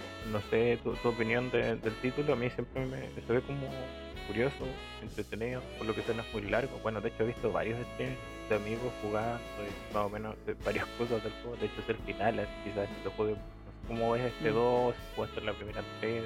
Pues si te soy sincero, Chos, iba a hacer la estrategia que acabas de decir. Eh, me iba a pillar el gol para jugármelo, básicamente. Yo iba a aprovechar, me iba a pillar un mesecito del Ultimate Pass y de paso me pillo los juegos del gol porque está también el Breakdown y lo quiero jugar. Entonces voy a aprovechar. Y no, no, no lo he catado. Lo que sé son impresiones como tú. Sé que el juego es corto y lo que le dije a un colega hace tiempo cuando me habló de él. Sinceramente no lo veo un juego de miedo, por lo menos el primero. Pero bueno, que no desmerece igualmente que, tenga buena pinta que haya que darle una oportunidad y ahora aprovechando el gol, pues yo qué sé, lo, se puede jugar gratis si tienes equipo. Seguramente le hayan dado incluso en otros lados gratis, pero a tanto no llego. O sea, estamos más o menos igual en el tampoco es tanta la, expectativa. Aquí viene un título que, o sea, ya me imagino las impresiones que puede dar, que el 12 de febrero sale Super Mario 3D World más Bowser Fury. Y, bueno, en este caso voy a hablar un poco más porque el año pasado de hecho completé el de Wii U, la versión original, digámoslo. o sea, no, no le saqué todo, todo, pero sí la historia principal y un par de cosas de los mundos extra. O sea, como que igual puedo retomarlo cuando quiera. De hecho, hace poco pude jugar en operativo local. Y eh, mira, si no tuvieron la versión original, les gustó lo que era digamos 3D Land, o sea, como fórmula que realmente es una buena interpretación de cómo sería pasar los juegos clásicos de Mario al 3D y, no como este enfoque de 64 en adelante, sino digamos como una buena transición, mejor que los New, por ejemplo, eh, lo, recomiendo bastante. Se disfruta hasta solo eh, bastante bien. A nivel de, de niveles siempre ofrece algo nuevo, por suerte. Tiene gran variedad juego como una, un diseño bien interesante, los niveles no son largos. Después se va haciendo más o menos desafiante, especialmente si quieres sacar todo. Así que, o sea, si te gusta la saga y lo que mencioné, yo, yo lo recomiendo. Ahora, obviamente, no tengo hype porque jugué el original, así que solamente me llama a ver qué tiene la expansión. De hecho, un primo se lo va a comprar, así que quizás ahí le eche un ojo. no sé si... ir a su casa y le robará la suite. Ojalá. Y respecto a lo que pienso del juego, que me lo ibas a preguntar, Chor, que te he cortado. Sí, sí, no, que... Eh, básicamente, básicamente, yo jugué al 3D Land, creo que era el de 3DS el que tú mencionas, ¿no? A ver, no me pareció malo, no me disgustó, me entretuve el rato que lo jugué, sinceramente, si os soy sincero, me lo pasé en una tarde, porque es un juego francamente muy corto y francamente muy fácil, o sea, creo que es lo más fácil que he visto de Mario en mi vida, y no, y no porque activar el Tanuki blanco, porque en ese juego está el Tanuki blanco, que quien no lo sepa, es un traje que tú te pones y básicamente puedes volar y te hace invencible, para que veáis. No, no lo activé, pero aún no activándolo el juego es muy fácil, entonces no sé cómo será este, yo el de Wii U no lo caté. Seguramente cuando, cuando tenga un rato, tenga un tiempo, pues lo, lo, pruebe, a ver qué tal. Sinceramente no tengo high ninguno por este juego porque, no sé, no, no me genera mucha expectativa ni nada. Vamos, salió el de... Salió creo que el Super Mario World del UCU o la versión esta de Wii U que salió del Super Mario World. Salió para Switch y lo tengo por ahí, pero no lo he jugado ni nada porque tampoco es que tenga unas prisas locas por jugarlo ni nada. Esto ya va un poco con el tema de la acumulación de juegos, pero bueno, eso ya es otro tema. no, igual los Neo siempre son más flojos que en este caso todo el de 3 de la bueno, cierto, pero o sea, la, gracia de estos juegos es que tú los terminas y tienen pero unos niveles así bestiales de, de postgame. De hecho, tres cuartos del juego es casi un paseo en este 3 de World, pero los niveles, los últimos dos mundos, son, no sé, niveles que tienes que completar en 30 segundos, cosas así. Y mm.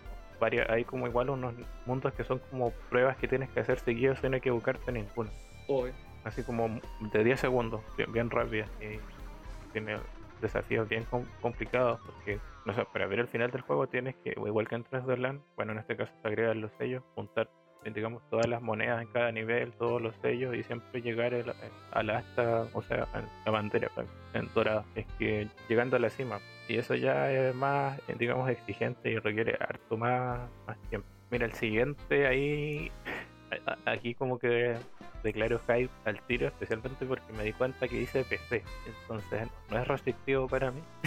y es que el 23 de febrero sale Persona 5 Striker. Así que cuando leí PC dije, no, cae, ojalá de aquí a mitad de año, porque es la forma en que tengo para jugar eh, Persona. Bueno, tengo los de PlayStation 2, eh, comprados en Play 3, pero el 5, eh, cuando dije ya lo voy a jugar, quizás lo compro en Play 3, salió el Royal y dije, no, quiero el de el Royal y como no tengo Play 4 ahí tomará un tiempo. Pero es como mi, mm. mi modo de paliar esto. Bueno, además jugué el Persona Q2, que igual me bajo un poco las ganas de Persona 5 que tengo.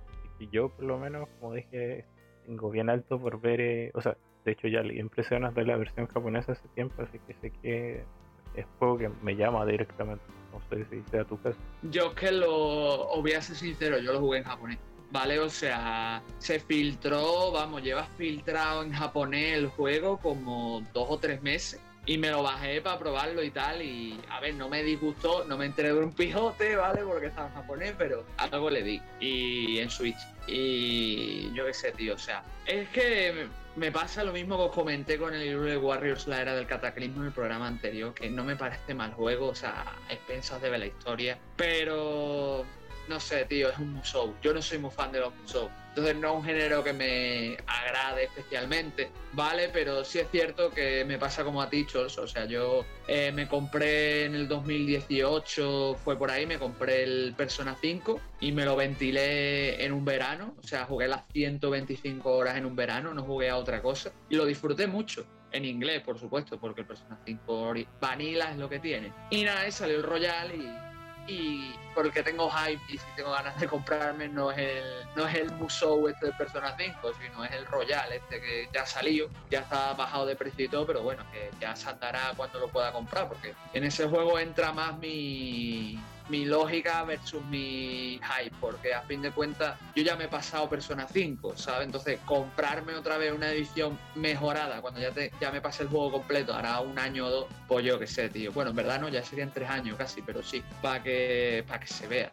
O sea, sí, yo igual soy bien fan de los, de los musos, más que nada de los temáticos, más que de los originales. Bueno, igual me gusta harto Samurai Warrior, solo que en Wii. Mm. Lo que me llama así es que siempre mencionan que no es tan muso este juego. Quizás no lo notaste por el tema del idioma, porque creo que tiene mucho de RPG, pues tienes hasta los Baton Pass y el Out, out Attack.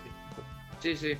Lo que pasa, tío, es que yo lo jugué en menos, o sea, jugué como una hora y tal para probarlo y ya está. Y vi que era así Show y, no me, como no me está enterando un pijote, porque yo pensaba que iba a estar en inglés cuando lo, descargué, pero una mierda para mí, así que pues, lo, descargué y nada, tío. Supongo que ahora cuando llegue lo, los traducirá, le echaré ya un vistacillo, quizá me la anime a jugarlo, pero. Creo que viene en no español, tengo... de hecho, también. Claro, claro. Por eso digo que no tengo tampoco ninguna prisa, ¿sabes? Después de haberlo también probado y demás. Que no digo que al que le guste Persona 5, los RPG, la saga Persona, yo creo que lo va a disfrutar. Porque una cosa que hacen bueno los, Warriors, o sea, los Warriors que hacen que cogen temáticas y tal, es que te adaptan muy bien el, juego del que viene. Como por ejemplo el Fire Emblem Warriors eh, y cosas así, ¿sabes? espero que, que pinte, pinte mejor de lo que a mí me pintó sinceramente, porque yo jugué en menos, en verdad. Mira, el siguiente es un, clásico. Digamos que visualmente no, no, termina de convencerme, pero tenemos Ghost and Goblin Resurrection el 25 de febrero, exclusivo de Nintendo Switch. Y obviamente yo no tengo Switch, así que paso. Pero o me da gusto ver que una saga tan mítica vuelva. Falta ver si el resultado es el esperado después de ese excelente título para PlayStation Portable. Solo espero, Chols, que, el, que en este juego el, final no sea un sueño como en el original de NES. No sé si te acuerdas de eso. no, es que yo, los originales no, los he completado, seamos sinceros. De hecho, el que más avanzado es el que no. No. Yo creo que se no, entiende no, yo porque, no lo completé yo. porque un juego Dark Souls no es nada al lado. que lo que iba a decir, perdona por cortarte, tío. Que no, yo no lo, no lo he completado. Lo que pasa es que vi al Angry Video Gamer jugar jugar, jugar, hace las narices. Y, y vamos, cuando tú te lo pasas la primera vez, resulta que lo que has jugado es un sueño y te tienes que volver a pasar el juego más difícil. O sea, ah. tienes que pasar el juego dos, dos veces para poderte completar el juego. O sea, espero que no hagan, no, no creo que lo hagan, pero sería chistoso. ¿eh? Sí, no, sí, eso, lo, eso sí lo sabía, que tiene un final falso. De hecho, cuando te dicen que el enemigo no era real y empiezas de nuevo. Creo que Maldita, Castilla tiene un poco de, eso. Bueno, tiene varios finales de, el otro día vi, pude ver como el final vale. Mm. Y bueno, yo ya, para no, no alargarme tanto, me voy a quedar aquí hasta febrero con un título que me llama porque soy muy fan del género de los JRPG. Llega, eh, precisamente digo, la secuela, la secuela de, de Bravely Default 2 el 26 de febrero, obviamente exclusivo para Nintendo Switch. ¿Qué puedo hacer al respecto? Bien, recién el año pasado empecé a jugar eh, el primer título, el original, y me queda bastante por lo que sé.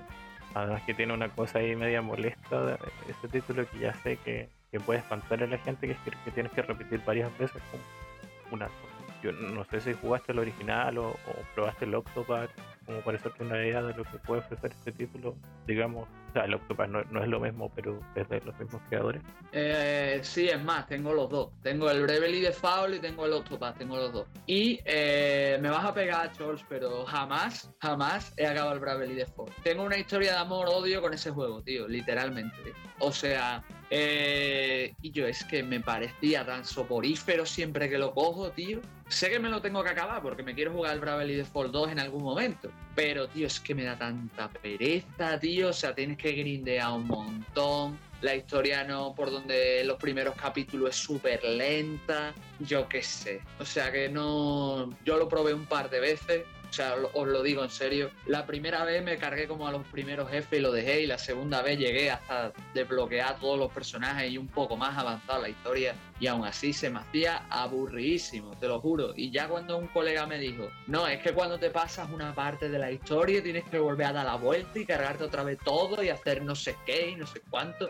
Y yo en plan, yo, qué pereza, socio, qué pereza ellos. O sea, me estás diciendo que tu juego se basa el 90% de la experiencia en grindear, más que lo que me tienes que contar o lo que tengo que descubrir, uff, o apaga y vámonos, y así estoy. Con el Octopath sí es verdad que lo empecé, jugué la historia de dos personajes y lo he dejado totalmente a medias. Seguramente lo retome para terminármelo, porque ese sí es verdad que me gusta, me ha gustado algo más el concepto y sobre todo la estética que tiene, que recuerda el Final Fantasy VI me encanta, pero, pero yo qué sé, que, lo, que los personajes no estén interconectados en las historias hasta una parte. Ah, que haya grindeo, uff yo qué sé, es que he grindeado hace poco en el Yakuza Laika Dragon y, casi me, arranco las venas. Imaginarse un juego que sea totalmente de eso prácticamente. Uf. Bueno, yo cero dramas con el grindeo, pero, o sea, lo que me pasó con el Braille es que lo estaba encontrando medio difícil. Yo estaba muy avanzado, llegué como a un desierto, lo conozcas, una ciudad en el desierto es que ahora, ahora mismo no te sé decir, porque es que hace la última vez que toqué el Bravely Default fue como en el 2017 o 18, no me acuerdo de nada ya. O sea, tú me dices, yo, ¿cómo se llamaba el protagonista? Y te digo, ¿qué? Y ya está, bueno, no me acuerdo, te lo juro. Bueno, yo tampoco me acuerdo y lo jugué el año pasado. pero, pero sí te digo que hay una cosa que sí me gusta del Bravely, que era que podías ajustar lo que eran los encuentros aleatorios y la velocidad de los combates. Eso está muy bien. Por ejemplo, es un fallo que, por ejemplo, al Yakuza tiene y se lo deberían haber puesto. Bueno, en el Yakuza Laika Dragon existe un objeto que te permite, eh, por ejemplo, eliminar los combates aleatorios, pero es que no lo desbloqueas hasta el puto final del juego. Pero bueno, en fin, X. Que mm, son opciones que están muy bien, pero que yo, que, que bases toda tu experiencia jugable en farmear objetos, clases grindear y demás, pues no sé. Por lo menos a la, la, visión, la experiencia que tengo yo con el juego. A lo mejor ahora lo juego y me encanta, no sé, suele pasar, como ya dijimos en el episodio 5, ya que ya, ya es meme, ya es meme. El mítico episodio 5. Depende de cada uno. Entonces, a lo mejor si lo cojo ahora sí me gusta. Es como le pasó a Gendo con el de Space, que al principio lo vio, luego lo cogió y le gustó. A lo mejor me pasa a mí igual, pero de, momento la, experiencia que tuve con el juego me profundo. Con el Octopath, pues no sé, a lo mejor me acabo pasando antes el Octopath que el Bravely, ya se verá. En fin, no me quiero alargar más porque si no nos llevamos aquí hasta mañana. Bueno, y ahora, antes de cerrar este, parte del programa, toca dar algunos consejos. No sé si quieres empezar cómo lidiar con el hype. Vale, os voy a decir lo que me suele servir a mí. Eh, como dije antes de que empezáramos a lista de lanzamientos, eh, básicamente no son un mantra, o sea, a mí me funciona, a mí, a vosotros a lo mejor funcionan otras cosas, eh, así que, bueno, voy diciendo Chol si tú me complementas o me corriges lo que sea. Bueno, em, lo primero que suelo hacer yo, básicamente, os diría básicamente, porque me cuesta expresarlo con palabras, que os centréis en lo que tenéis ahora. Esto suena raro, pero mucha gente eh, está mucho más preocupada de las noticias, de lo que se le viene encima, de, tal y de cual, que al final eh, tiene sus propios juegos y no los consume. Y, no os digo que digáis, hostia, es que jugué este juego, no me gustó, lo dejé a medias, lo voy a continuar, ¿no? Si os ha pasado eso, no juguéis ese juego, pero seguramente tengáis 50 juegos más en la lista. Cogerse alguno que os apetezca y os ponéis a jugar. Y os ponéis poco a poco a, jugar a vuestras cosas. Cuando os deis cuenta, y fuera de, coña, cuando os deis cuenta ya algo que esperabais seguramente haya llegado. O si no, por lo menos se os haya pasado parte del hype. Porque eso suele pasar, no sé si a ti te pasará, Chols, pero a mí cuando me da mucho hype me suele dar un rato si después me centro en hacer otras cosas, se me va apagando como el hype. Y si como que voy dejando apartado lo que, lo que he visto, con el tiempo ese hype se termina de apagar. Es verdad que a veces se puede alimentar porque si, si, si consumís mm, constantemente o buscáis información constantemente, pues sí. Pero si dejáis un poco irse eso que, que, os ha dado el estímulo y os centráis más en lo que tenéis, yo creo que ese puede ser un buen consejo para iniciar. No sé qué pensarás tú. Totalmente de acuerdo. De hecho, era como el que estaba pensando. De en casos como para quienes son acumuladores compulsivos de juegos, mira todos los juegos que tienes primero por jugar. y luego plantearte la, siguiente compra. Y, bueno, como tú dices, mientras vas jugando eso, lo más probable es que te olvides un poco de, tener tan metido en la cabeza que va a salir tal juego, tal juego. Obviamente, la misma precaución que dices tú si constantemente ves sitios de noticias, va a ser un poco complicado, o, en YouTube también, cosas donde menciones, noticias de videojuegos o podcast, lo van a tener encima, pero si no, es bastante, no bastante, una recomendación muy buena. Otra que yo diría es que, por ejemplo, eh, si vais a jugar a X saga, por ejemplo, me lo voy a inventar, como me pasa a mí, ¿no? Que la, mi eterna pendiente de la saga Trice, ¿no? O la saga Is, por ejemplo, que son dos sagas que yo quiero jugar. Pues, por ejemplo, eh, decir, hostia, va a salir el Is 9, va a salir el, el Hajimari no Kiseki, porque ya traéis of All Steel 4, ya está en el mercado. Pero bueno, eh, van a salir esos juegos, uff, ahora, los van a, ahora van a salir, los quiero jugar, tal y cual. O a lo mejor podéis hacer como hacía un colega, o como voy a hacer yo, ¿no? Decir, hostia, voy a jugar, quiero jugar Is 9, pero no tengo pasta. Pues voy a empezar jugando Is 1. Cuando termine, juego Is 2. Cuando termine Is 2, juego Is 3. Cuando estoy cuando si quiero jugar 4, pero estoy un poco cansado, voy a jugar otra cosa de mis pendientes. Mm, y así, pues poco a poco, pues te vas jugando. Y cuando llegue Is 9, tú ya has jugado todo. Entonces coges Is 9 con mucho más ganas, porque ya has jugado todo lo anterior y canalizas ese high en aprovecharlo, en disfrutar todo lo que viene antes, ya tienes el bagaje y las ganas de jugar lo nuevo. Que puede ser una opción, por ejemplo, si jugáis sagas.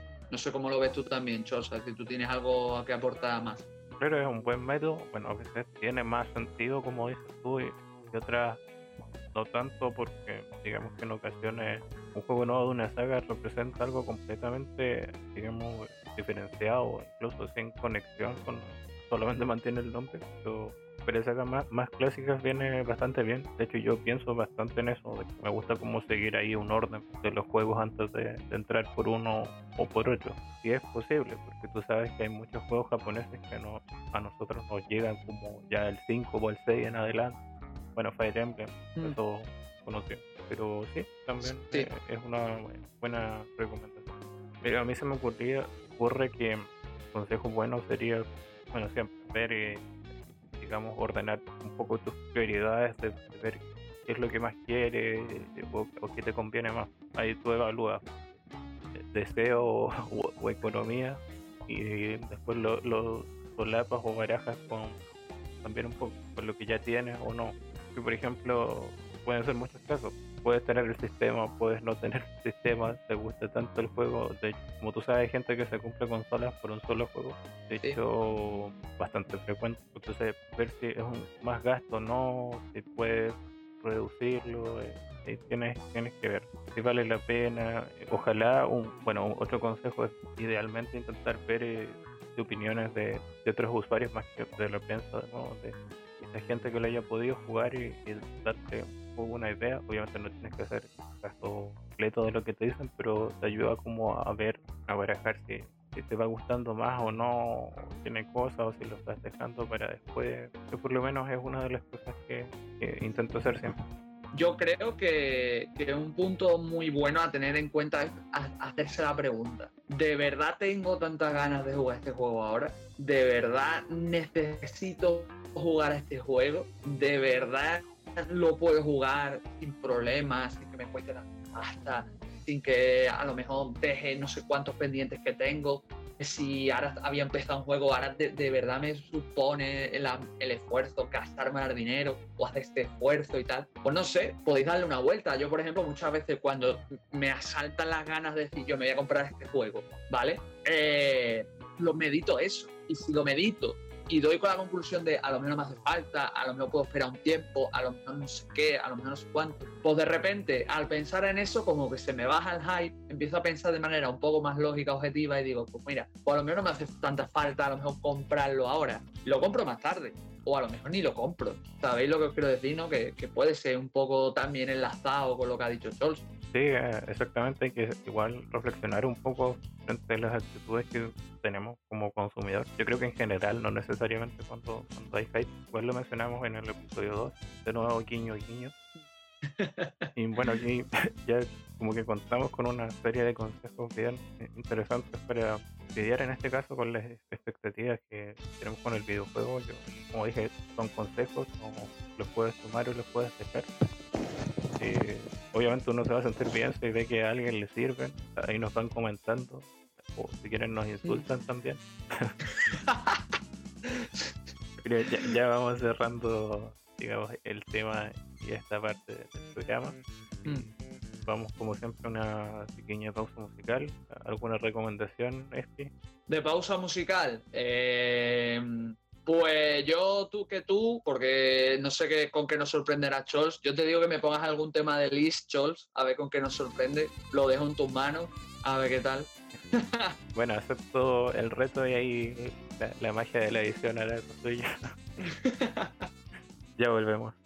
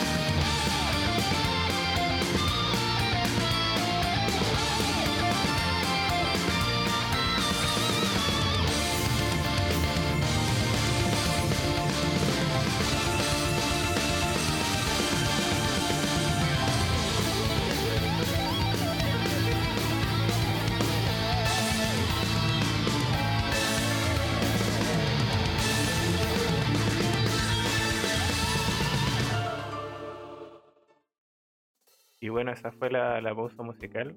Eh, vamos ya llegando al final de este programa y como siempre las pequeñas menciones ahí de, ahí, que estamos jugando. En este caso, que empiece este, restricción, eh, juegos con Y. Dios puta. Pues nada, pues ayer a las 4 de la mañana acabé el Yakuza Dragon eh, como ya dije en el especial, no lo había acabado, pero le estuve dando intensamente estos días y lo, terminé.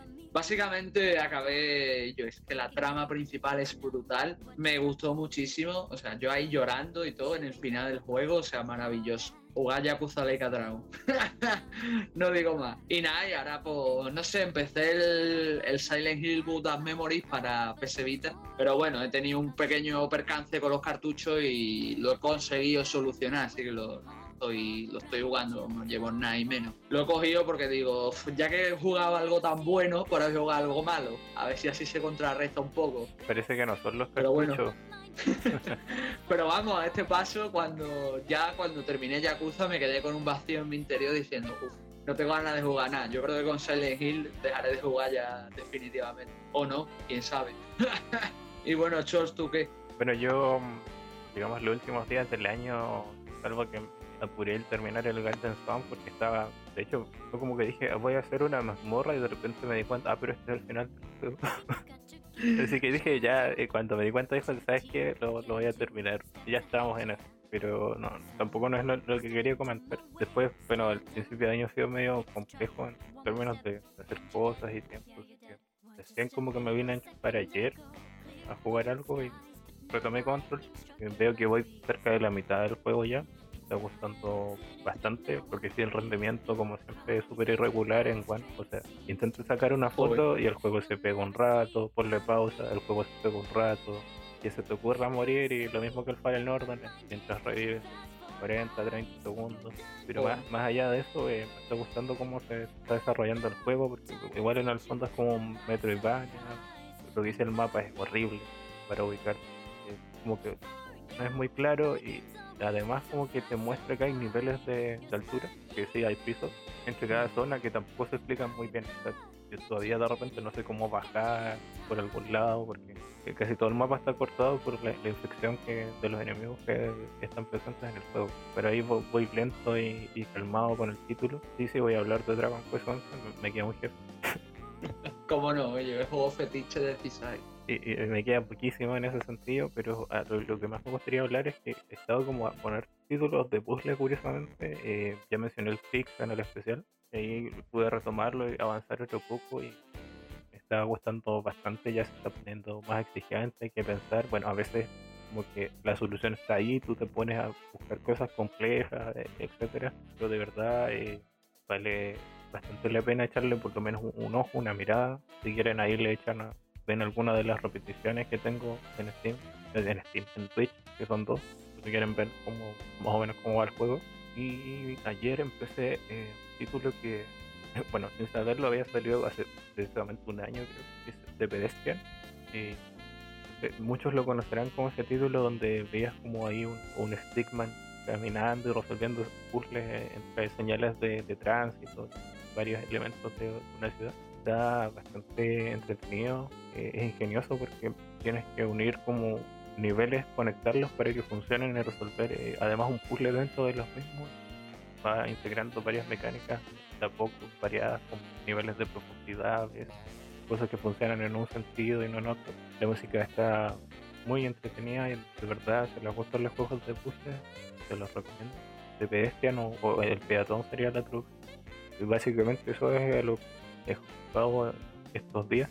Y a ver qué, con qué me pongo ya un poco más adelante. Es curioso porque he estado con harto, hartas cosas de puzzle. De hecho creo que... Ah, y el Little Inferno que estaba dando ahí de a poquito para matar los ratos del que no sé qué hacer.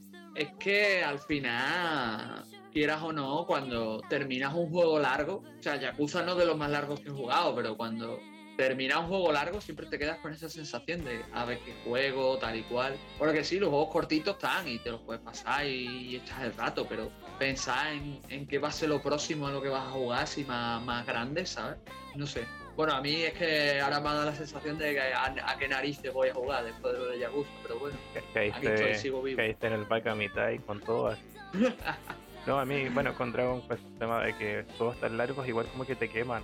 Tienes razón, como que de repente no te dan ganas de jugar nada o, de jugar algo muy pequeño o de sin tanta exigencia. Claro, va como en el ritmo que uno va jugando las cosas.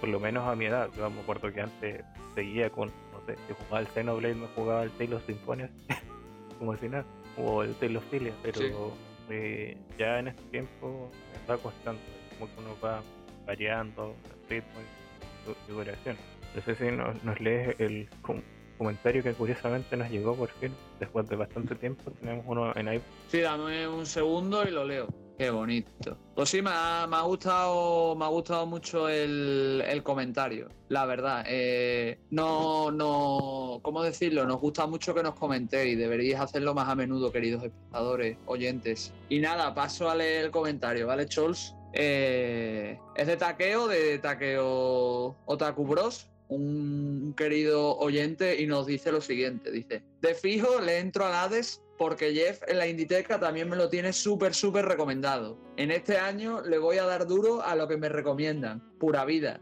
Bueno, no sé qué opinas de nuestro querido Taqueo y su comentario. No, ahí, bueno, Taqueo parece que va a seguir con harta tarea, tarea este año porque con todas esas recomendaciones, además con el Hades, ahí tiene, tiene para rato. Además que bueno, es hermoso, como mencionó, es una PC más, más gamer y un gusto que se pase aquí o por aquí. Obviamente les recomiendo que escuchen eh, Otaku Bros, podcast este de, anime donde participa, bueno, Takeo, eh, Don Magine ahí, eh, Spoiler Chan, Andy más conocido en estos lados como Jeff de la Inditech. Así que quedan invitados porque, porque han mantenido una constancia y además están creciendo. De hecho, ahora están en Twitch. Y si quieren, de repente, cuando ellos hacen gameplay, pueden echarle un ojo o programas especiales en vivo nada, la recomendación queda y muchas gracias te quedo por comentar, esperemos que te, vuelvas a pasar por aquí. Claro, escúchame, no me esperaba que Jeffrey tuviera un seudónimo en, en otro lado. De, hecho es al revés. Primero fue Andy y después fue Jeff, la historia. O, más conocido ahora como Indy. Indy. Le dicen el Indy. Bueno, eh, ¿le aprovechamos y le recomendamos algo a Taqueo o no? ahora que estamos aquí, ya cerramos el programa. Eh, bueno, juega Crix, que ya me viste jugarlo en vivo, así que la, recomendación está, la, refuerzo. Y por recomendaciones, te podría ser un programa entero solo para ataque. así que lo vamos a dejar, yo creo que en mi caso para otro momento. No sé tú si quieres tirar ahí una en PC, tendría que ver. Mm, te diría que si has podido eh, haberte cogido de las ofertas de Epic Tacoma, que están muy bien. Otro que se me ocurre. Mm, ah, pero no está, no está en las ofertas, eh, no estuvo, o sea, perdón, no estuvo gratis en la Epic. Fue el, el Spelunky, que también me gustó mucho. Son juegos así que están que son indies, son, no suelen ser muy caros, están bastante bien. Sí es verdad que el, que el primero es un walking simulator y el segundo es más un una plataforma con rogue, pero son juegos que a mí personalmente a, mí son personalmente juegos que me han, me han gustado mucho y te los recomiendo, Taqueo. Si nos estás escuchando, apúntalos en tu, en tu lista invisible. y bueno, eh, si no me equivoco, hace poco publicaste una entrada. Sí, eh, hace poco publiqué una pequeña entrada de reseñitas cortas. Hace tiempo que no las hacía, bueno, más bien rápidas porque el corta es otro. Pero bueno, ahí la tengo, echadle un ojito si queréis me hace mucha ilusión que la gente venga a visitarme el blog y me deje un comentario. Igual que me hace mucha ilusión que no lo dejéis aquí en CISAI. Pero bueno, sí, hablé un poco. Y ahora, como todo el mundo en zona delta está subiendo eh, los juegos del año, pues me parece que me voy a tener que apretar el cinturón y me va a tocar a mí hacer lo mismo aunque esperaba dejarlo para finales de mes, pero bueno, así está, así es la vida del blogger. Yo lo iba a hacer a, fines del año pasado, pero los tiempos no dieron, la verdad. Ese que estoy evaluando ahora si, si tocan. Pero bueno, entonces vamos eh, cerrando el programa. Digamos que salió una conversación bien, bien entretenida ahí con, un tema que está ahí, digamos, en las mentes colectivas durante esta época del año. Yo creo siempre en iniciar un año. No sé cómo lo ves tú. Mm. Sí, la verdad es que con todo lo que se nos viene encima, la verdad, es un tema interesante, realmente ahora es más vigente porque tenemos todo el año por delante. Y nos quedan muchísimas cosas por ver y por jugar y demás. Y os digo, yo, eh, eh, como dijo Scholz, estoy esperando ese remake de Hime de Time Moon, a ver qué hacen tengo unas ganas loquísimas, pero vamos, me, me las quito jugando a otras cosas echando cuenta en otras cosas, pero, pero sí, tengo unas ganas loquísimas y ahí estoy. A ver, a ver con qué nos sorprende Time Yo con que, con que hagan el juego en japonés, pero le metan coreano, chino e inglés para poderlo jugar aunque sea, yo que sé, pirata o lo que sea, como dice con el original, para mí suficiente. Yo sinceramente me gustaría comprármelo, pero ni siquiera sabemos si saldrá en Occidente. Ojalá salga, porque me veo que, llegará, llegará el día y saldrá. Pero bueno, esperemos que esta reflexión que hemos hecho os haya servido de algo y esperemos que hayáis disfrutado este ratito con nosotros y poco más no dejéis que el high os haga víctima, como me ha hecho a mí de Tsukihime, y nada. Felices fiestas a todos y un placer estar aquí como siempre. Nada, nos despedimos. Hasta luego y nos escuchamos en un próximo programa.